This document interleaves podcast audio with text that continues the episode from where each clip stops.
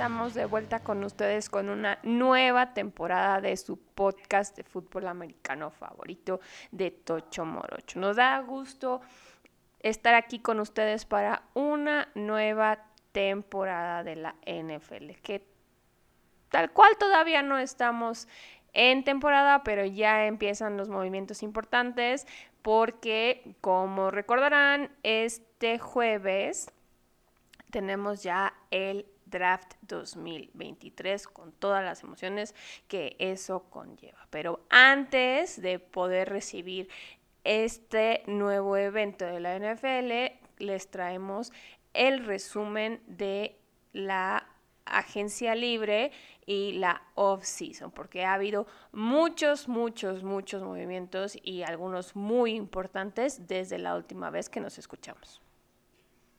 Sí, pues estamos aquí de vuelta, como dice Daniela, y recordemos que realmente el año 2023 para la NFL inicia en marzo y con ese año entonces también inician todos los movimientos de agencia libre que se van dando y los movimientos y las negociaciones entre equipos y jugadores que pueden cambiar de aires o equipos que intentan mantener a sus jugadores dentro de sus filas y pues realmente en estos meses todas las noticias han girado alrededor de esto y del draft, que como bien dice Dani también, es este jueves y traeremos un episodio más adelante que resuma lo que suceda en el draft, que pues es una época en la que todos los equipos tienen muchísimas esperanzas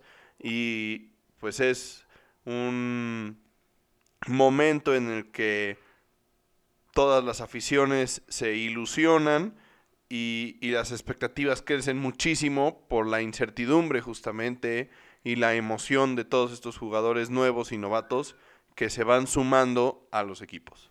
No, y justo este episodio que les traemos con la free agency va muy de la mano del draft porque son estrategias que los equipos van construyendo para ver qué pueden conseguir entre marzo y prácticamente mayo en la agencia libre y qué jugadores probados están disponibles para cubrir huecos y necesidades que tienen y lo que resulte y lo que no resulte también tiene un impacto en lo que irán a buscar en el draft, ¿no?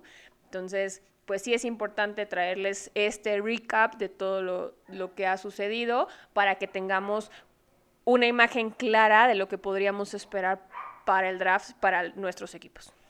Y la verdad es que ha habido movimientos importantes de jugadores estrellas, equipos que han cambiado en posiciones muy importantes y también, como dice Dani, pues la, la expectativa de que posiblemente hagas algunos movimientos para complementar a través de agencia libre y luego el resto los hagas en el periodo del draft.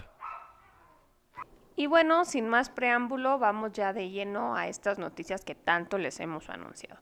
Empezando por un equipo que no te hace muy feliz, los Giants, quienes hicieron dos movimientos muy, muy importantes en esta free agency. Hicieron obviamente más, todos estos equipos que vamos a mencionar y no son los únicos, hicieron muchos movimientos, pero estos son los que tienen mayor impacto en lo que va a pasar con ellos en esta temporada. Y es que finalmente decidieron extender a Daniel Jones, darle una última oportunidad cuando pensamos ya la temporada pasada, ya lo habíamos platicado que podía ser ya su última chance, pues finalmente deciden darle una más y entonces le ofrecen un contrato de cuatro años por 160 millones de dólares. Entonces, pues parece que están all in con él. Veremos qué, qué resultados tiene para ellos esta decisión, porque no queremos decir que Daniel Jones sea un mal jugador, pero no ha dado los resultados que se esperaba cuando lo draftearon y que ellos hubieran querido. Sí, la verdad es que el tema de una oportunidad más, pues no es precisamente una oportunidad más, es un contrato a largo plazo y un contrato a largo plazo que promedia 40 millones de dólares al año, que es un monto bastante importante. Obviamente si comparamos contra algunos de los contratos que se van a ir dando en este periodo, seguramente no quedará dentro de los más altos, pero si comparamos contra los contratos existentes ahora, pues sí es un contrato que está en el top 5 y claramente Daniel Jones no es un jugador que esté en el top 5 de los corebacks de la liga y ha sido un contrato muy controversial. La afición obviamente no lo ha visto con tan buenos ojos justamente por lo que ya comentas. Los resultados de Daniel Jones no han sido precisamente los mejores. Si bien llegaron a los playoffs y ganaron un partido, pues tampoco se vieron como un equipo dominante. Y lo que viene ahora es una parte muy importante. A Saquon Barkley, jugador al que también draftearon en esa misma temporada y que también vence su contrato esta temporada, fue tagueado con la franchise tag con un contrato de un solo año y 10.1 millones de dólares que no ha firmado. Y esto preocupa muchísimo a los gigantes porque claramente Saquon Barkley es una pieza clave del equipo, más aún que Daniel Jones desde mi punto de vista. Sí, bueno, es uno de estos jugadores que, que siempre tenemos en mente y que siempre tenemos en el radar porque ellos es uno de esos que sí ha dado resultados y es, es un jugador que puede generar mucho impacto tanto en el campo como en el locker room. Entonces sí es muy importante que lo retengan. Obviamente no lo han, él no ha firmado esa franchise tag, entonces todavía siguen ahí en negociaciones, pero yo creo que si quieren que lo de Daniel Jones funcione, sí o sí, tienen que ver cómo se resuelve la situación de Saquon Barkley, porque necesitas darle todas las armas a Daniel Jones para que pueda hacer lo mínimo y dispensable que necesitas de él. Entonces, y yo creo que Saquon Barkley es esa pieza clave para él.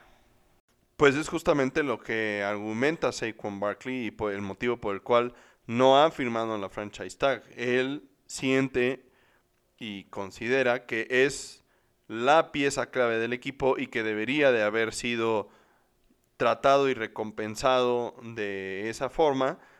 Que no está equivocado. Por supuesto que no.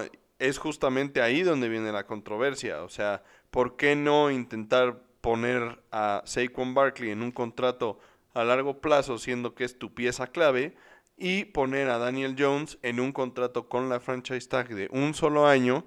para darle una oportunidad más, como bien decías tú, en lugar de firmarlo a un contrato a largo plazo cuando no ha demostrado que tiene esa capacidad para llevarte al siguiente nivel durante un tiempo prolongado. Entonces, realmente esta situación de los gigantes parece que no hemos visto el final de este tema y seguramente se arrastrará hasta los training camps y seguramente será algo de lo que podamos platicar durante toda la temporada, el por qué el, vestidor de los gigantes no se siente tan, tan macizo, por qué Saquon Barkley parece que no está bien preparado si no se, si no se presenta a los training camps, etcétera, etcétera.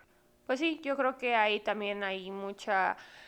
Eh, pecan de, de precavidos, ¿no? Porque recordemos que los Giants tampoco tienen un pick muy alto en, el draft, ¿no? Entonces yo creo que les dio miedo que no iban a poder conseguir uno de los corebacks top y repetir la historia que les pasó con Daniel Jones. Entonces, capaz y se fueron por el dicho de mejor malo conocido que bueno por conocer, entonces... Pero entonces, ¿por qué le das cuatro años? O sea, no entiendo, esa es sí, la parte Sí, sí, sí, estoy completamente de acuerdo contigo. No, a mí, para mí tampoco tiene sentido lo que hicieron, porque ya estábamos hablando de esto en la temporada pasada, que ya era la última oportunidad de Daniel Jones. Y la verdad es que sí, al final como que logró defenderse y logró medio sacar la cabeza del agua, pero no fue lo suficiente para que le dieras este contrato, ¿no? Entonces, sí es un misterio. Solo estamos tratando de especular por qué se dieron estas, estas decisiones, por qué se están tomando estas decisiones. Quizá conforme avance el año y antes de, la temporada podremos tener respuesta a, algunos de estos incógnitas, tal vez no, pero pues con la información que tenemos no nos queda más que reportar y dar nuestra opinión. Yo creo que francamente vamos a estar hablando de esto bien entrada la temporada. Las consecuencias de esta decisión seguramente las va a sentir el equipo cuando los juegos empiecen a contar y desafortunadamente el front office de los gigantes mete la pata tremendamente en la forma en la que asigna estos contratos y se ponen en una mala situación. Y hay que recalcar, no era una situación fácil. Hay ejemplos claros de corredores que en su segundo contrato ya no tienen ese, ese gran nivel que mostraron en, en su primer contrato y aún así les estás pagando una millonada y estás atado de manos durante tres o cuatro años porque no te puedes salir de los contratos y pues Le hace Ezekiel Elliott, del cual hablaremos un poco más adelante. E, es justamente uno de los ejemplos más recientes, ¿no? Pero desafortunadamente para los corredores esa es la realidad en este momento. Entonces, la posición de los gigantes es bien difícil porque sí, Saquon Barkley es su jugador estrella, insignia, pero se ha probado que los corredores pues tal vez no son exactamente la posición a la que le debes de dar un segundo contrato. Que mucha gente le echa la culpa de, esta situación justo a Siki, ¿no? O sea, dicen que él prácticamente vino a arruinarles las negociaciones a muchos otros corredores porque justo los equipos están pensando igual que tú, ¿no? Pero bueno, para no estarle dando vueltas a este asunto, porque como dices, vamos a hablar de esto por mucho tiempo en esa temporada. Entonces vamos a pasar al siguiente equipo que hizo un movimiento importante casualmente en la misma división y otro equipo al cual detestas, como ya lo sabemos. Y en este caso son las Águilas quien apuestan todo por su coreback Jalen Hurts. ¿Por qué? Porque le dan un contrato de 5 años por 225 millones de dólares. Sí, es un contrato que lo convierte en el jugador mejor pagado en la liga en este momento, un contrato que no está 100% garantizado, que esta es una parte importante de, de todo este tema, como ya platicaremos un poquito más adelante. Y justamente cuando entrevistaron a Jalen Hurts, él comentó que pues para construir se necesita pues todo un pueblo para poder dar los pasos que se necesitan y que él está viendo en esa dirección y por eso toma un contrato que acomoda a las Águilas de Filadelfia, ¿no? Hablando de este tema de un contrato 100% garantizado, etcétera, etcétera, porque al final de cuentas no les dio un descuento ni, ni nada eh, al estilo Tom Brady, que nunca fue el coreback mejor pagado de la liga, buscando que, se repartiera mejor el, dinero del tope salarial. En este caso no es así. Jalen Hurts sí se convierte en el jugador mejor pagado de la liga. Es un, es un contrato tremendísimo. Va, vamos a tener, desafortunadamente para nosotros los aficionados a los vaqueros, Jalen Hurts para muchos, muchos años en la división este de la Nacional. Pero para los fans de las Águilas de Filadelfia, definitivamente una contratación, una renovación, de hecho, muy esperada y que les da grandes esperanzas, ¿no? O sea, las Águilas de Filadelfia vienen saliendo de un Super Bowl.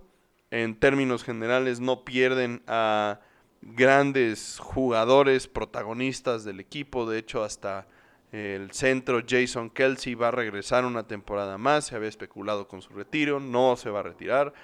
Em, sus receptores están todavía ahí. Perdieron a Miles Sanders, el corredor, pero pues todavía tienen a Boston Scott. Y seguramente por ahí, de hecho, ellos son candidatos a draftear a Bijan Robinson de la Universidad de Texas, que para muchos es eh, uno de los jugadores top 3 en el draft. Eh, y estamos hablando de un corredor. Entonces, y las cosas para las Águilas de Filadelfia se ven en este momento muy soleadas, mm, listas para disfrutar. Y pues, cómo no, con este gran contrato.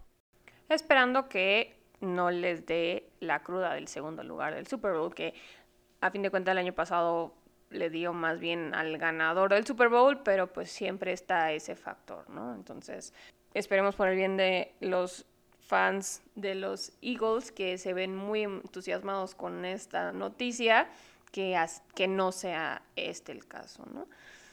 Pero pasando a otra de las noticias que también se esperaba y se especulaba y que había dado mucho de qué hablar desde la temporada pasada, tenemos a los Ravens con la situación de Lamar Jackson, ¿no? Esta es la otra cara de la moneda comparado con lo que le pasó a Jalen Hurts, que las Águilas están 100% comprometidos con él y le están demostrando que están comprometidos con él, ¿no? Porque a fin de cuentas los Ravens pueden decir santo y seña y pueden decir en cada conferencia que están comprometidos a mantener a Lamar Jackson y que ellos quieren que Lamar Jackson sea el futuro de los Ravens pero no le están ofreciendo un contrato en este momento, ¿no? Le, pusieron una franchise tag no exclusiva por 32.4 millones de dólares, la cual Lamar Jackson no ha firmado. Bueno, el, el hecho de decir que no le han ofrecido un contrato es una forma bastante somera de poner el, el asunto. Le- los Ravens le han ofrecido varios contratos, los cuales Lamar Jackson ha rechazado, porque él se especula, también no ha salido públicamente a decir nada, pero se especula que quiere un contrato 100% garantizado como o al estilo de el de, de Sean Watson. Que no va a pasar porque nadie más va a hacer la locura que hicieron los Browns con Desha- Deshaun Watson. Ahorita ya me parece muy difícil que a alguien le den esa cantidad de dinero 100% garantizado.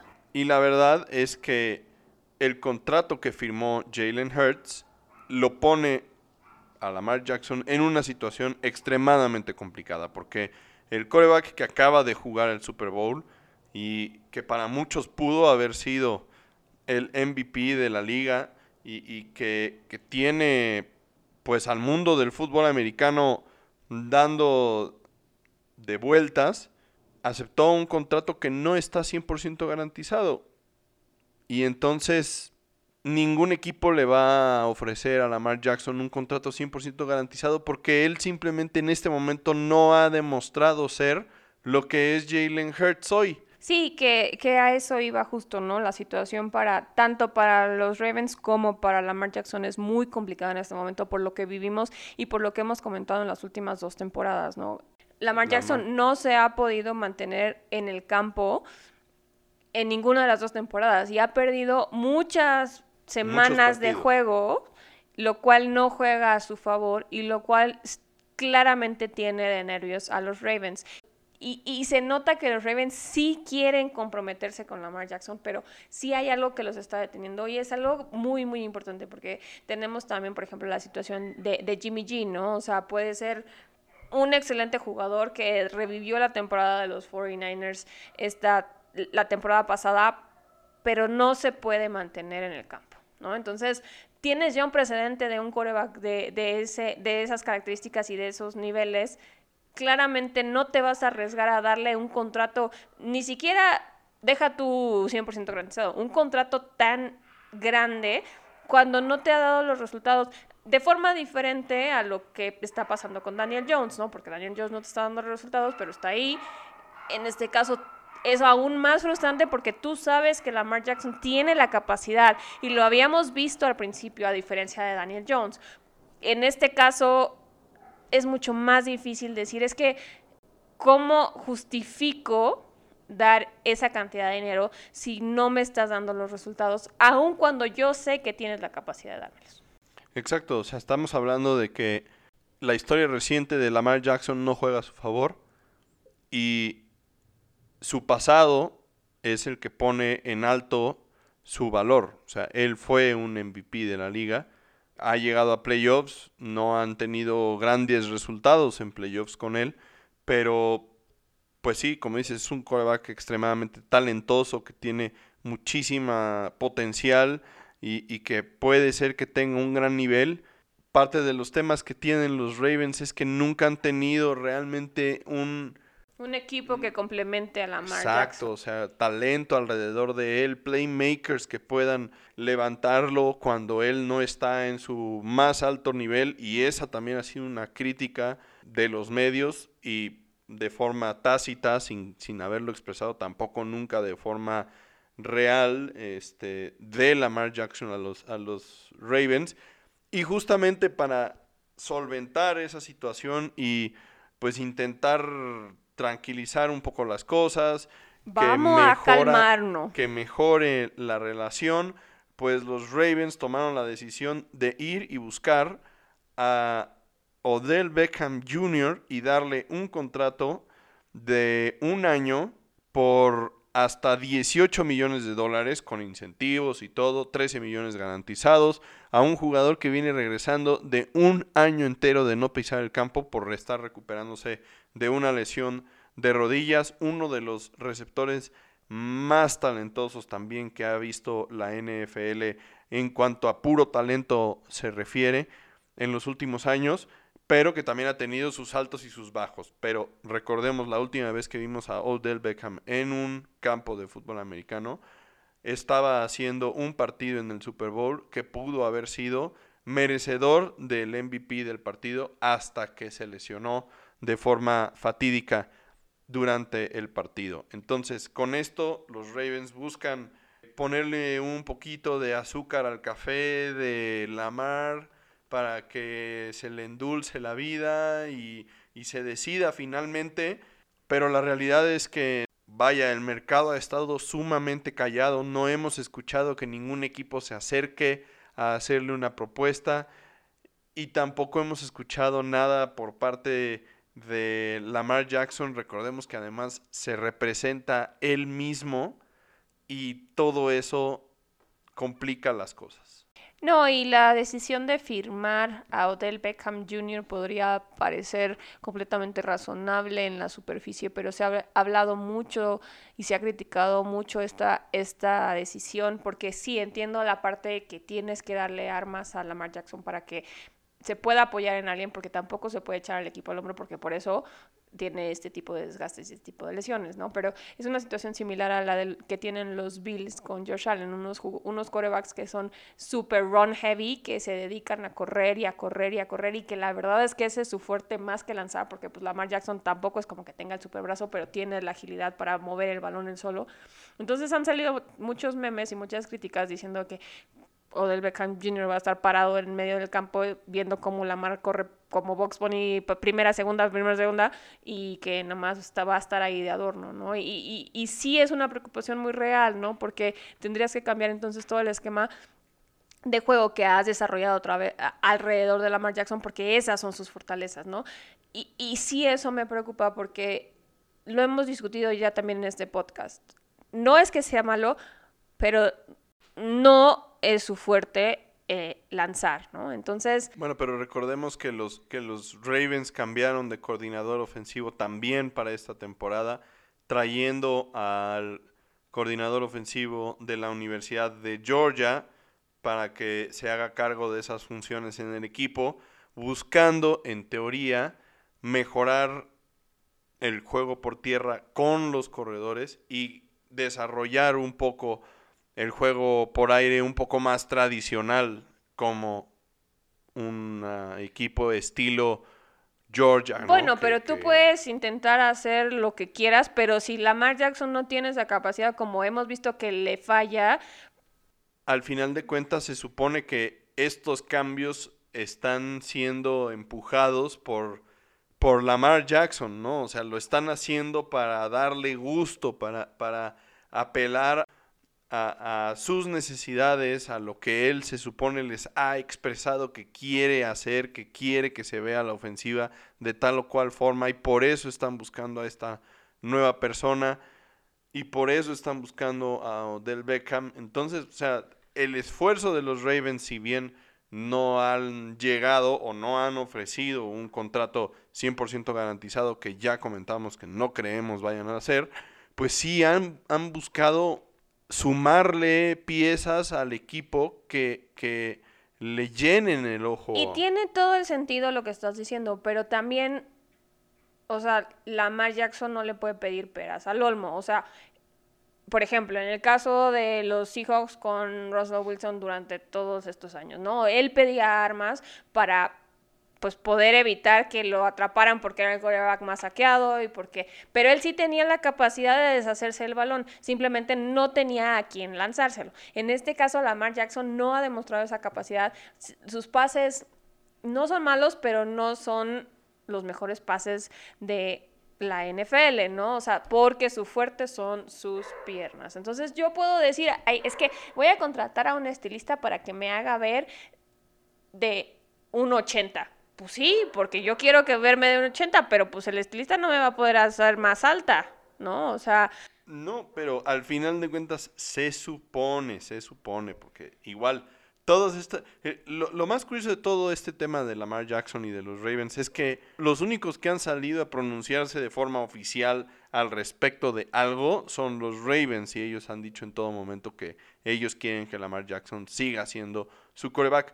Pero por el lado de Lamar Jackson no ha habido ningún tipo de declaración formal de nada. O sea, él obviamente no ha dicho que quería que cambiaran al coordinador ofensivo, ni que quería nuevos receptores, ni que quiere un contrato 100% garantizado. Todas son especulaciones, pero todo se supone que todos estos movimientos los han hecho a petición de forma privada o tácita de Lamar Jackson. Que te voy a decir, le aplaudo perfectamente eso porque tenemos también el caso de Aaron Rodgers que saca todos los trapitos al sol y que de verdad es desagradable ya en ciertos momentos que esté quejándose públicamente de sus entrenadores, de sus compañeros, de, de todo se queja. Entonces, tal vez un punto medio y, y nosotros como aficionados exigimos un poco más de información, pero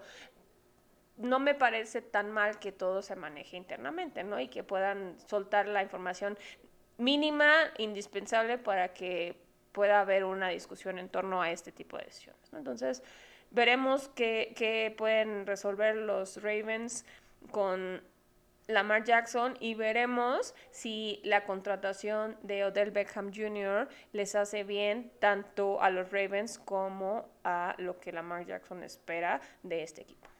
Pues sí, veremos cómo se termina esta novela que pues la hemos venido siguiendo desde la temporada pasada y ahora esta temporada que realmente tienen la presión de una decisión veremos realmente qué es lo que sucede.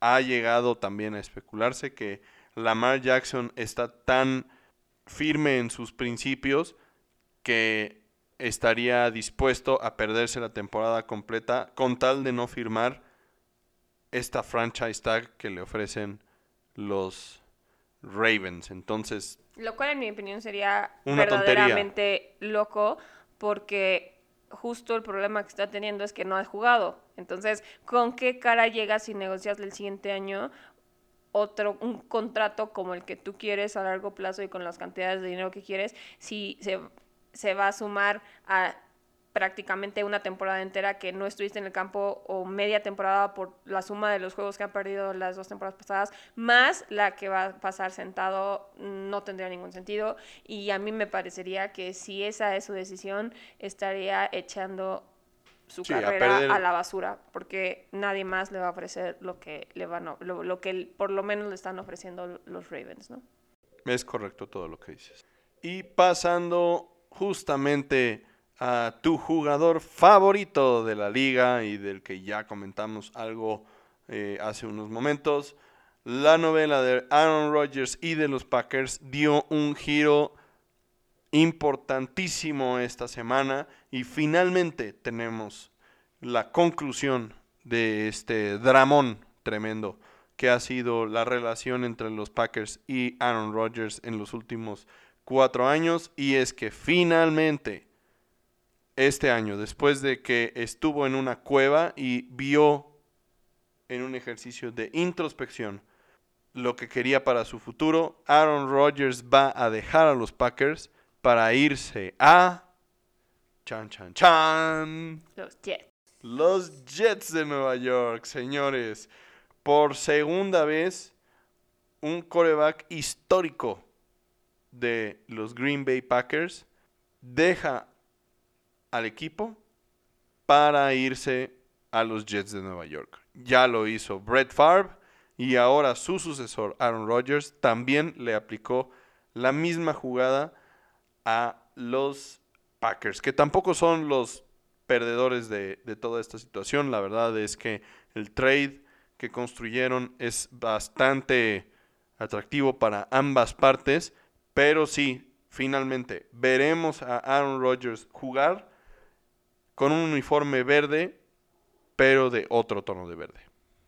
Pues sí, finalmente se concreta toda esta telenovela que ya se había especulado mucho desde el principio de la free agency y de hecho los primeros rumores se empezaron a concretar cuando los Jets firman a Allen Lazard, el receptor de los Packers a un contrato de cuatro años por 44 millones, entonces consideramos que es un contrato a largo plazo y esto se vio como uno de esos requests y uno de esos términos que le estaba poniendo Aaron Rodgers a los Jets para él considerar un cambio a, Nueva York, ¿no? Y, y, me parece completamente realista, no se ha confirmado nada, pero con lo que sabemos de Aaron Rodgers, y con lo que sufrió la temporada pasada porque dejaron ir a muchos de sus jugadores en los que él confiaba, confiaba y con los que él hacía mancuerna, parece perfectamente lógico que él hubiera dicho, ok, sí, voy a considerar tu oferta, pero necesito que me armes y yo quiero llevarme a fulanito y a fulanito y a fulanito. Y pues así fue. Finalmente hace un par de días se anunció este movimiento, como, como bien mencionas. Obviamente no se ha firmado el contrato, entonces no tenemos el tiempo ni los montos, pero sí sabemos que, como siempre, en este tipo de trades hay muchos picks de los drafts de por medio, ¿no? Entonces, los Jets dan picks de primera ronda y de segunda ronda en este año y una condicional de segunda ronda para el próximo año que puede convertirse en una primera ronda si Rogers juega el 65% de las jugadas en la temporada 2023.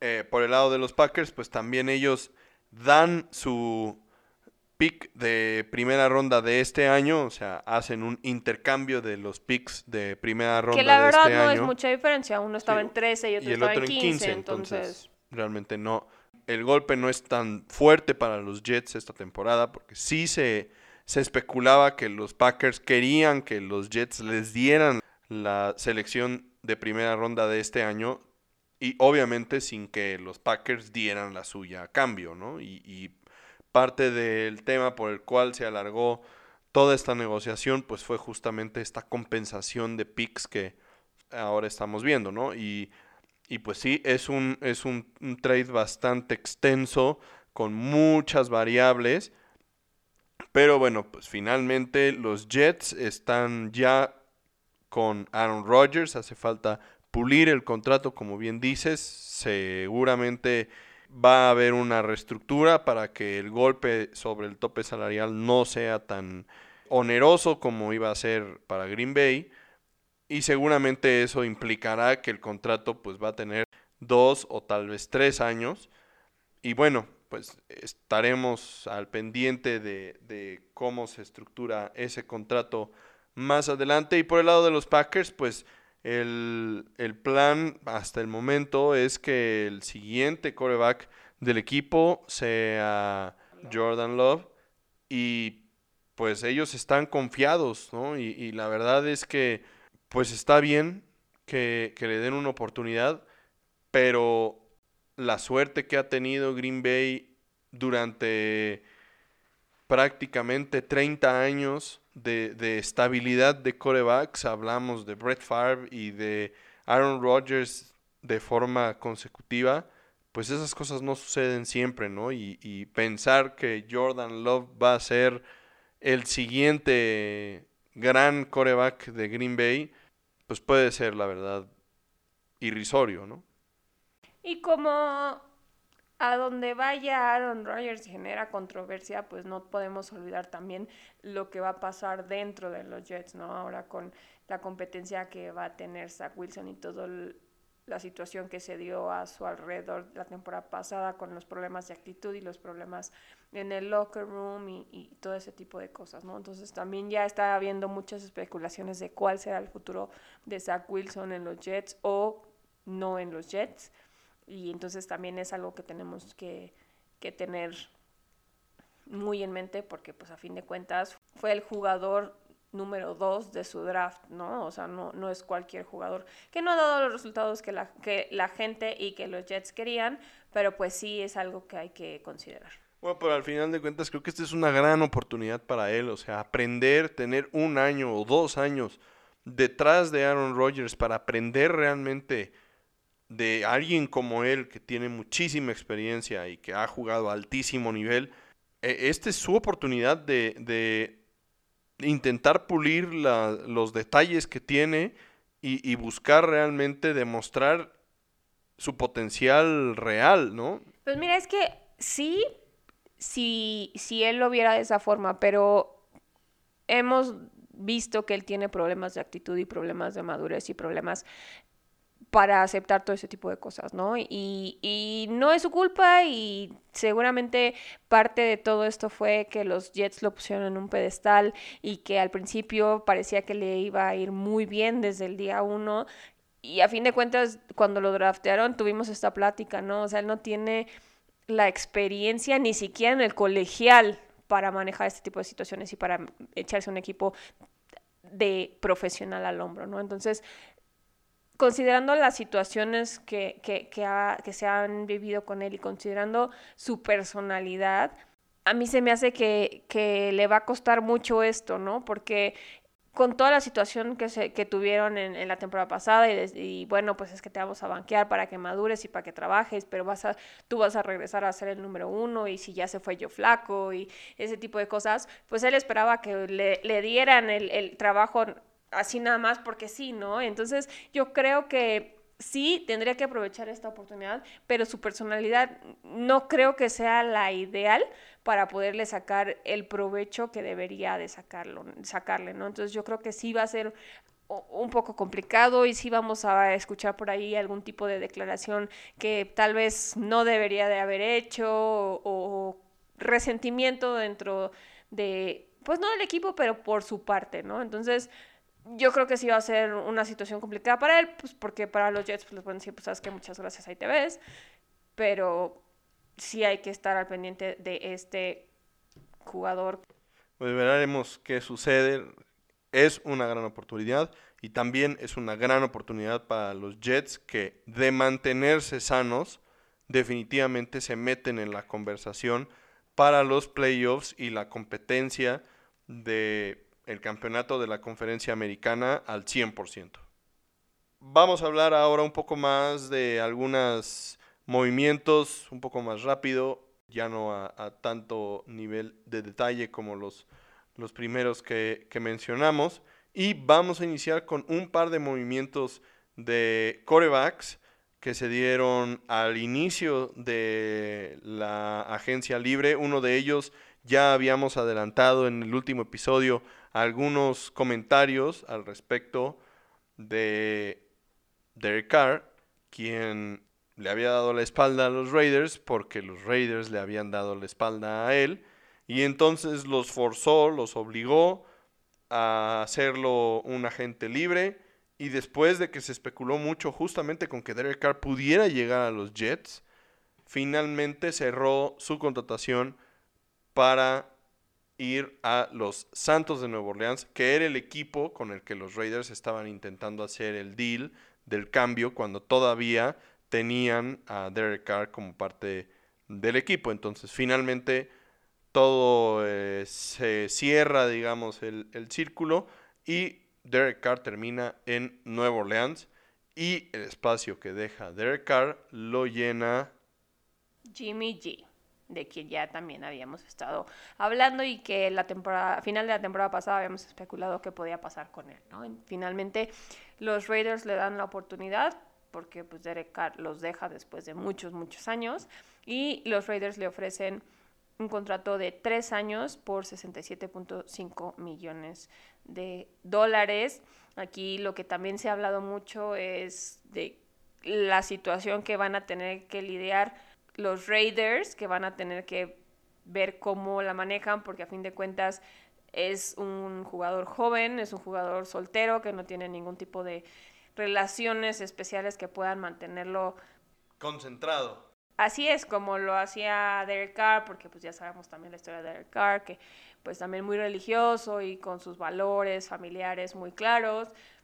Jimmy G, no estamos diciendo que no tenga valores, pero pues es una situación completamente diferente, ¿no? O sea, un soltero con esa cantidad de dinero y con... Vegas, baby. El atractivo físico que, que tiene, que, que no vaya a ser como el niño bueno que de repente se va a la universidad y se, hace party boy, ¿no? Especialmente porque hay ya un club de gentlemen que está cerca del estadio que ya le ofreció una membresía de por vida. Así es, la verdad es que pues los Raiders tienen ahora a Jimmy G como su coreback titular, pero también se especula que, que es posible que los Raiders estén en la carrera, así de forma pues medio bajita la mano, por draftear un coreback para que compita o sea el backup inicialmente de Jimmy Garoppolo. Obviamente en este momento todo esto son especulaciones, pero sí se ha hablado al respecto. Lo cual no sería descabellado, ¿no? No sería para por nada. por esta situación y por algunas otras cosas necesitas tener a alguien que le pise los talones, ¿no? Y en, la, en el lugar 7 del draft yo creo que sí están en buena posición para, para conseguir algo, ¿no? Y hemos hablado de la fragilidad que tiene Jimmy Garoppolo y pues realmente atrás de él pues está Jason Stidham. No es precisamente un, un, nombre de seguridad, ¿no? Entonces, este, pues sí, no, no sería sorprendente. Y otro coreback que se movió de casa en esta off-season fue Baker Mayfield, quien consigue otro equipo en menos de un año Recordemos que él terminó la temporada pasada con los Rams porque él fue a sustituir a Matthew Stafford cuando salió lesionado y la verdad no le fue tan mal. recordemos que en su primer juego llevaba dos días con el equipo y lo ganó y lo hizo súper bien. Después ahí medio que se estancó, pero pues nadie tenía ninguna duda de que Matthew Stafford iba a quedarse con el trabajo que a fin de cuentas era suyo. Entonces, lo que sí es que Baker Mayfield consiguió una buena carta de recomendación para poder continuar su carrera y esta vez los que le dan la siguiente oportunidad son los Buccaneers de Tampa Bay, porque recordemos también que también finalmente Tom Brady decide ahora sí retirarse. Entonces tenían que cubrir esa posición y entonces le ofrecen un contrato de un año por hasta 8.5 millones de dólares. Y la verdad a mí me parece que este es un buen movimiento para Baker. Los Bucaneros son un equipo talentoso que está bastante completo de la temporada pasada, recordemos, batallaron muchísimo con las lesiones, pero deben de recuperar a muchos de esos jugadores.